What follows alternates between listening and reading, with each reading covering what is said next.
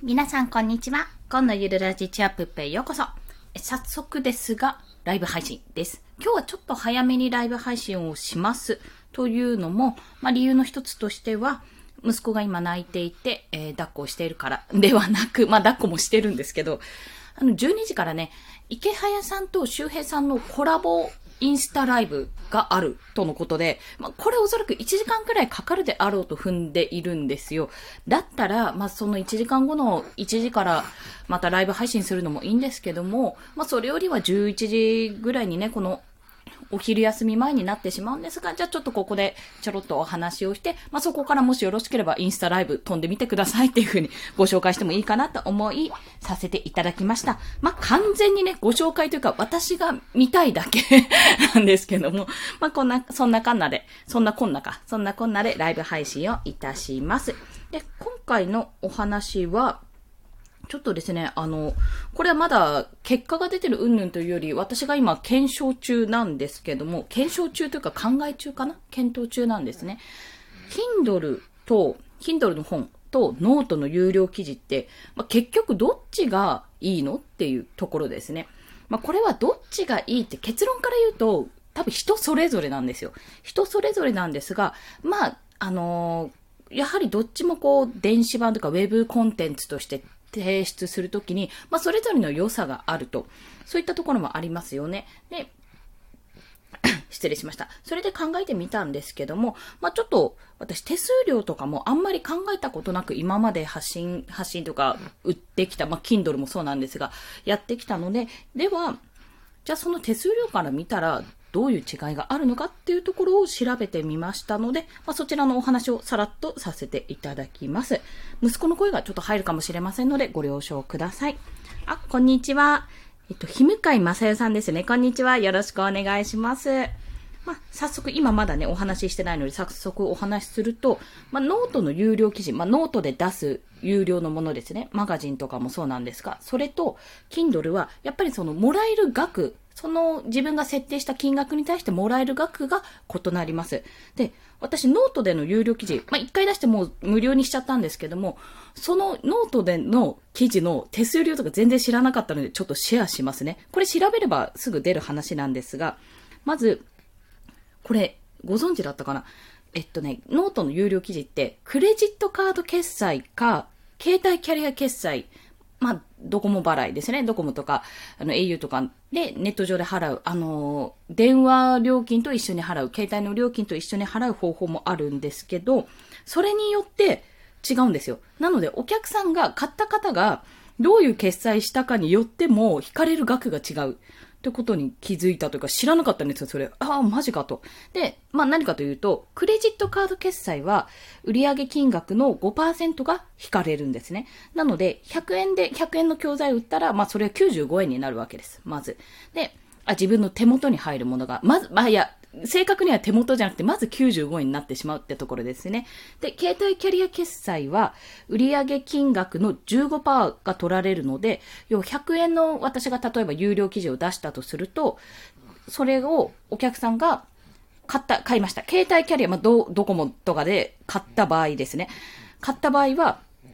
えー、100円が、100円のものだったら75円になるんです。まず75円になる。そこ、そこちょっと覚えておいていただきたいんですよ。あ、こんにちは。ようこさん、こんにちは。よろしくお願いします。13分、あと13分で話せるかな 頑張ります。で、要はその、お客さんがどういう風に買ったかによってそこが変わるってところなんですね。特にスマホからやってる方って、おそらく携帯キャリア決済を選ぶと思うんですよ。私もそれで購入したことがありますし、そっちの方が楽なんですよね。楽なんですよ。でも、その方が手数料が取られるので、結果的には、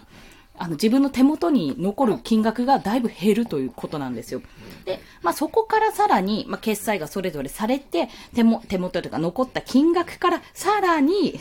さらに手数料として引かれるんですよ。それが、あ、こんにちは。皆さん、あ、それがとか言いながらごめんなさい、止めてしまって。テナーさん、こんにちは。よろしくお願いします。クラリネットさん、こんにちは。よろしくお願いします。なんかいいですね。テナーさんとクラリネットさんでこう、なんとなく吹奏楽っぽくていいですね。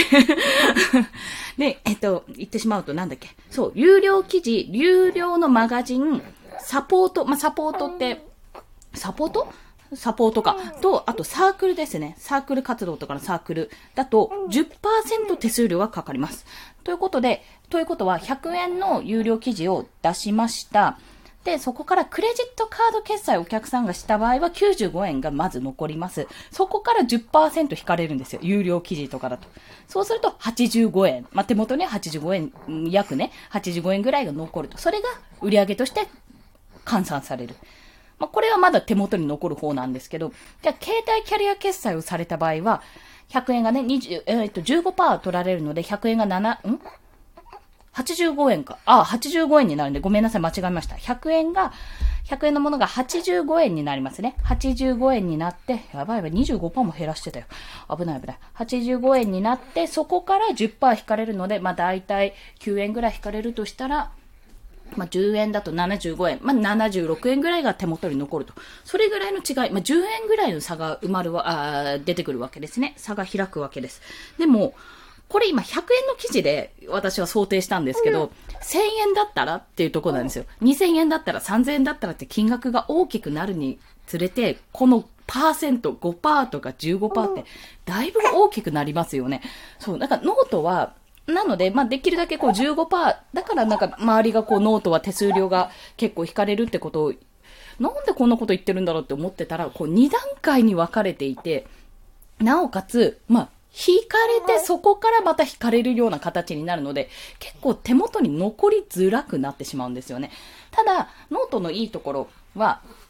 やっぱり手軽にこう出せる。Kindle って表紙もつけなきゃいけないし、審査もあるしで、なかなかこう気軽に出せないっていうところがあると思うんですが、ノートはね、本当にポチってすぐやれば、お金とかもすぐ設定できて使えるので、そこの手軽さはあります。だからまずノートでちょっとね、あんまり長い文章じゃなくてもノートで書いてみて、それで様子を見るっていうのもありかと思います。そう、あとお伝えし忘れたんですけども、定期購読マガジンっていうのもノートではできまして、それだと20%手数料が取られてしまうので、まあ、結構がっつり取られちゃうと。結構がっつり取られちゃうんですよ、ここ。28、85円だ、になったものが28、20%ですよね。えっ、ー、と、8に16、16円引きだと、16、大体15だと60、じゃあ70円ぐらいか。70円ぐらいになっちゃう。100円のものが70円近くまで落ちてしまうってことですね。まあ、結構取られますよね。そう考えてみると。なので、まあ、あの、ノートで売り上げてやろうっていうことも一応ありなんですけど、まあ、それはそれで一つの手段として考えていただきたいと。で、えっと、次、Kindle。もう、これもごめんなさい。ざっくりと私が調べた結果なんですが、Kindle は、あの、ロイヤリティというものが、まあ、印税ですね、が発生するんですけども、35%、売上の35%か70%かっていうのを選ぶことができるんですよ。で、大抵の人は35%を選ぶと思います。これ。まあ、売上の35%なので、100円の、100円の本をやったら35%引いたら、あ、ん ?35% もらえるから、えー、35円か。100円のものを売って、売れたら35円が手元に来ると。で、70%でもできるんですけども、70%は、あれなんです。ちょっとね、条件があるんですよ。いろいろ条件がある。で、まあ、それをざっと、あの、本文、本文というか引用した文があるので、そちらを言うと、えー、著書、著者または出版社の指定した希望小売価格が希望小売価格の要件を満たしていること。めんどくさいですね。これ、要は、あの70%の、70%、ロイヤリティ70%に設定するなら、この範囲の金額でやんなさいよっていうのがあるんです。その範囲の金額っていうのが250円から1250円なんですよ。250円から1250円。この間に設定して、た、例えば2000円ぐらいで70杯もらいたいぜ、イエーイっていうことはできないってことですね。はい。で、おおほいほいほいほい。で、あとは、えっと、ロイヤリティオプション、この70%のですね、印税を選択した場合、当該電子書籍の印刷版の Amazon での希望小売価格を少なくとも20%下回ること。まあ、これは、あの、紙で出してる本があればって話なんですよ。紙で出してる本の、えっと、売り、価格ですね。そこから20%は下回ってくださいってことなんですよね。はい。まあ、これはあんまり関係ないかな。私にはとりあえず関係ないかと思います。で、もう一つが、えー、著者または出版社が著作権を持つすべての国と地域で本が販売されること。要は、ですよね。要は、なんか、この国には嫌みたいなことができないってことですね。幅広く売ってくださいっていうこと。まあ、これらは、やっぱりそれだけの印税を求めるなら、その分アマゾンの方の売りたいって、これ売れば売るほどいいわけですから、あの、こっちの条件にもちゃんと満たしてくださいねっていうところなんだと思うんですよね。あと、売れば売るほどいいとは言いましたが、価格がやっぱ設定されてるので、あんまりバカ高い価格をつけて、それの70%が常に取られて、めちゃめちゃベストセラーになった。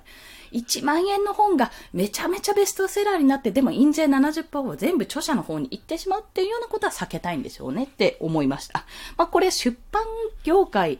のバランスを取るためなのかなというふうにはちょっと考えておりますね。ちなみに35%、ロイヤリティ35%の方は、99円から2万円まで設定ができます。要は2万円の本を作ることができるんですよ。ここだと。35%、2万円の35%だと、1万円だと35%、350円？ん？そんなことない？3500円か。3500円で、それの2倍か7000円か。2万円だと7000円ぐらいが印税として入るってことですね。まあ、2万円の本って今まで画集とか以外で見たことがないですけどね。はい。まあ、そんな感じです。で、これね、別に、あと別に70%の、確かロイヤリティオプションを選択した場合、あの、ダウンロード数っていうか、この電子書籍ってやっぱり食うじゃないですか、バイトを。それの、えっとね、何、何倍とかを食うから、その分、例えば3メガバイトとか3キロバイトかなメガなわけないか。3キロ、いや、そんなことない、メガかな。何メガバイトに対していくら払いなさいっていうことが出てくるんですよ。なので、もう、めちゃめちゃ重い画像とかを載せたような本だと結構食うじゃないですか。そういうものに対しては、あの、別途お金がかかるっていうこともある。なので、まあ、この辺はちょっと考えようによるんですけども、うん、なんか私はとりあえず、まあ、条件を全然達成できてないので、私は35%でこれはやってますね。で、えっと、最後に、このノートの有料記事と Kindle、それぞれの顧客ですね。顧客というか、どういう層に発信できるかってとこなんですが、やっぱりそれは Kindle さんの方が強いんですよ。というのは、Kindle さん、Kindle さんとか言ってる Kindle は、やっぱ Amazon に、Amazon のあのプラットフォームに乗るっていうことができるので、その分量は多いんですけども、ある程度キーワードをちゃんと選定すれば、自分の方がパッて出てくる可能性が高いわけですね。いろんな人に見られやすいっていう意味では、Kindle はすごい、Kindle、なまってる ?Kindle か ?Kindle か？なまってましたね。Kindle はそこは、あの、ありがたい存在であると言えます。ただ、たださっきも言ったんですけども、ある程度のキーワードをちゃんと選定しないと、カテゴリーとかを狙っていかないと、マジで埋もれます、これ。マジで埋もれます。そこがね、やっぱり難しいところなのかなとも感じていますね。はい。で、ノートの有料記事なんですが、まあ、ノートの有料記事、これ Kindle にも言えるんですけども、あの、ノートでもいいんですよ。ノートでもいいんですが、結局自分が宣伝しないと見つかりづらい。例えばその有料記事がめちゃめちゃ、あの、SEO 対策して、インプレッション高くてめっちゃ見られて、もう検索すると一発で上位に出てくるっていうような記事だったら、おそらく皆さん、あの、買われることも多いと思うんですけども、そうなる前、まあ、例えばそういう場合って、もともとノートのブログ設計とかノートの設計もしっかりしてるでしょうし、他の SNS からの流用とかもしっかりしてると思うので、フォロワーが多いとかね、いろんな SNS から自分のノートにつなげるような形にしてると思うんですよ。で、まあそうでもしない限りは、ノートだけで売れるかって言ったら、意外とね、ノートってプラットフォーム内というか SNS の一種なので、あんまり外部からこうノートを見るって方、あんまりいらっしゃらないと思うんですよね。体感なんですけど、結構私も SNS、ツイッターとかやってて、そこ経由でノートを知ってくれ、自分のノートの記事とか知ってくれる人もいるし、そこ経由でノートをやってる人がいて、そこの方がいつも見てくれてるってことはあるんですが、じゃあ全然違う、全然知らない人が調べてノート私のノートの記事を見つけてってことは、あんまりない。うん。あんまりないんですよ。おそらく。ただ、まあ、一個だけバズった記事があったから、それはもしかすると外から見られたのかなとも思いましたけど、そう、インスタ漫画を紹介した記事かな。はい。まあ、そんな形で、ノートは、あの、アマゾンの Kindle と比べて非常に、もう体感ですけど、へ、閉鎖的じゃないから、まあ、宣伝しないとやっぱり見つからない可能性が高いので、手軽だし、いろんな価格設定できるっていうメリットはあるけども、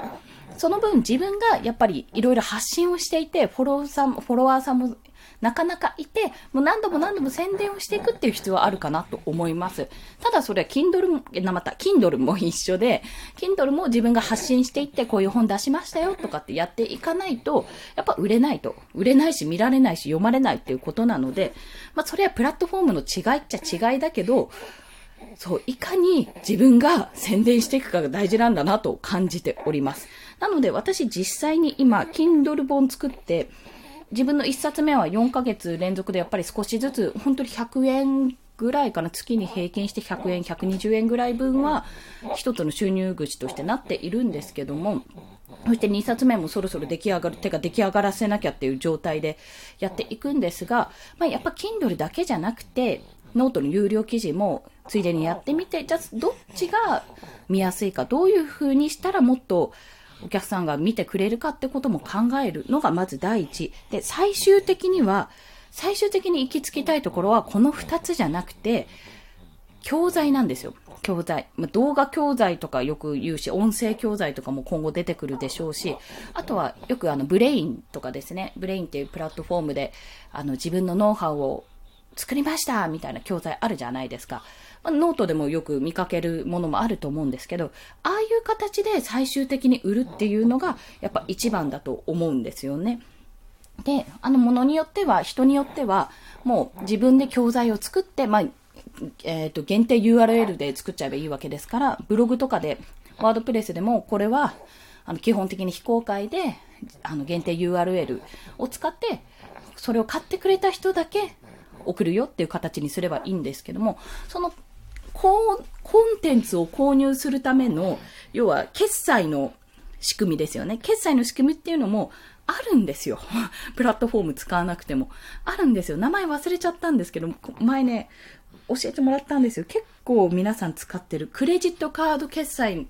のみだったと思うんですけどね、のみでしか使えないと思うんですが、そういう決済の方法も調べればあるので、やっぱ最終的には自分のしっかりしたね、教材を作って、ま手数料があまりかからない状態で売るっていうのが第一かなと、そういうことを感じた次第でございました。まあ、私はまだまだそこの領域では全然達してないので、今は Kindle で実績を作ったり、まあ、Kindle の方がいろいろこう編集とか構成とか表紙作成、目次とか、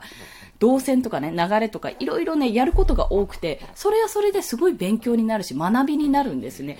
しかもまあ、写真を出してすごい見られてる方ももちろんいらっしゃるし、まあ、それこそ絵本とかね、出されてる方もいらっしゃるので、幅が広い。そういった意味で幅が広いので、まあ、いろいろ試す価値はあるかと思います。ノートはノートで手が手軽さが魅力です。魅力で、これはやってみて損はないなと感じております。ま、ということで、12時すいません、過ぎてしまったので、ここいらでまとめさせていただきます。まあ、結局のとこ、ノートの有料記事と Kindle、結局どっちがいいっていうのは、まあ、これは人それぞれで手軽さを選ぶんだったらノート。ちょっとめんどくさくても一冊の本という意味で出したいって場合は、Kindle がおすすめ。でも、最終的には自分の教材を作って、それをできるだけ手数料のかからない方法で売るってことが一番ですっていうお話でございました。まあ私はあと2年3年ぐらいしたらそれができるようになるかななんてことをね、うーんって夢見ながら、まあそこに向かってね、そこに向かってだけじゃないんですけども、これからも実績を積んでいきたいと思います。はい。それでは今日もお聴きくださりありがとうございました。この後ですね、あの、インスタライブ、そうそう、あの、池早さんと周平さんのインスタライブがあるということで、私そちらを聞きに行ってみようと思います。もしこの放送いいねって思った方は、ハートボタンを押していただけると嬉しいです。また、もうしょうがねえな、フォローしてやんよって思われた方、もしね、そんな既得な方がいらっしゃったら、フォローしていただけると泣いて跳ねて喜びます。もう息子抱えながらもぴょんぴょんぴょんぴょん。まあ、アパート3階だからあんまりどんどんはできないけど、小刻みにぴょんぴょん跳ねて喜びます。はい。そしてまた夕方にも放送します。1日3放送しておりますので、よろしければ他の放送もお聞きいただけると嬉しいです。それでは皆さん、まだお昼ですが、これからも午後も素敵な一日をお過ごしください。コンでした。では、また。